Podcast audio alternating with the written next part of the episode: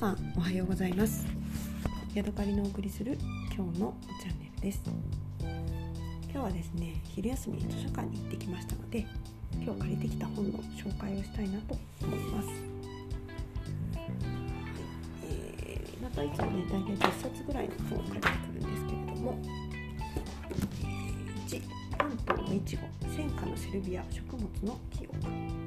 なんかねセルビアの内戦ありましたよね。ボスニア・ヘルツェゴミナかな。そその時に、え、ボスニアにいた方が書かれた本ですね。それからシトゥルーナシトルーナっていうなんかファッション生活雑誌みたいな見たことのないやつがあったので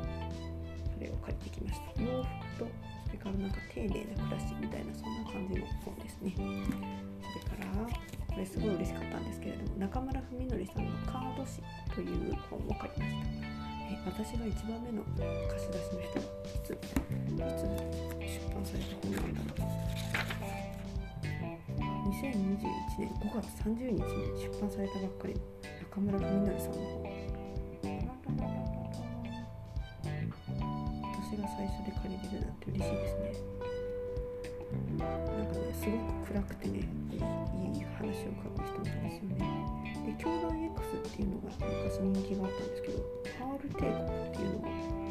書いてるし、えー、その先の道に消えるっていう本もまだ読んだことない使ってるみたいですね。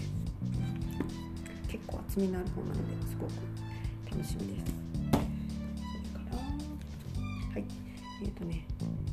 山崎直子らさんの方も好きなんですね。でその予約をしてそれが入ったという連絡があったので今日は図書館に行ったんですが、えー、まず山崎直子らさんの「肉体のジェンダーを選んだ」それからこれはね、えーと、借りた後に自分はこれ読んだことあるなって思ったんですけど「リボンの男」山崎直子らさん。それから山崎直子らむしろ考える家事。の食べる楽しみ。それからあこれもいいですね。酒井純子さんのガラスの50代酒井純子さんのエッセイも面白いですよね。はい。でえー、とこれはねどうなのかな。バグダードのフランケンシュタインっていうのがねなんか面白そうだったのでこの本の紹介文を読みますね。連日連日自爆テロの続く2005年のバグダード。古物商ハーディは街で拾ってきた遺体の各部位を縫い継ぎ1人分の遺体を作り上げた。しかし翌朝遺体は忽然と消え代わりに奇怪な殺人事件が次々と起こるようになる。そして恐怖におののくハーディのもとへある夜彼が現れた。自らの創造主を殺しに不安と定年裏切りと養鶏喜びと悲しみ全てが混沌と化した街で一体何を正義と呼べるだろう国家と社会を痛烈に皮肉る衝撃のエンターテインメント群像劇へえ面白い自分の作った死体がある日自分を殺しに来る。っていうことなんだろうか、はいそれからお茶は美味しい長寿の薬これはち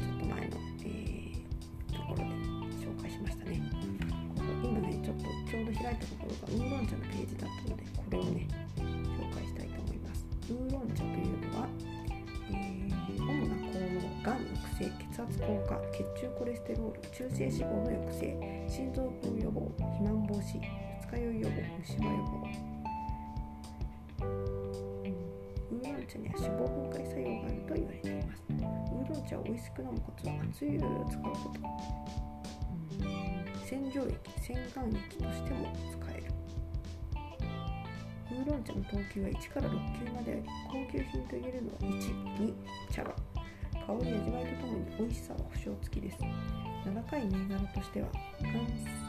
関係的感のビーガン茶両糖白糖水仙などが挙げられます。本当か両糖白白白糖私は聞いたことない。いつでしょう ?1999 年もう30年ぐらい前に出た本だからその頃には両方白鵬が人気だった。のでしょうかはい。じゃあ今日借りてきた本のご紹介でした。今日はここまでです。また次回お会いしましょう。さようなら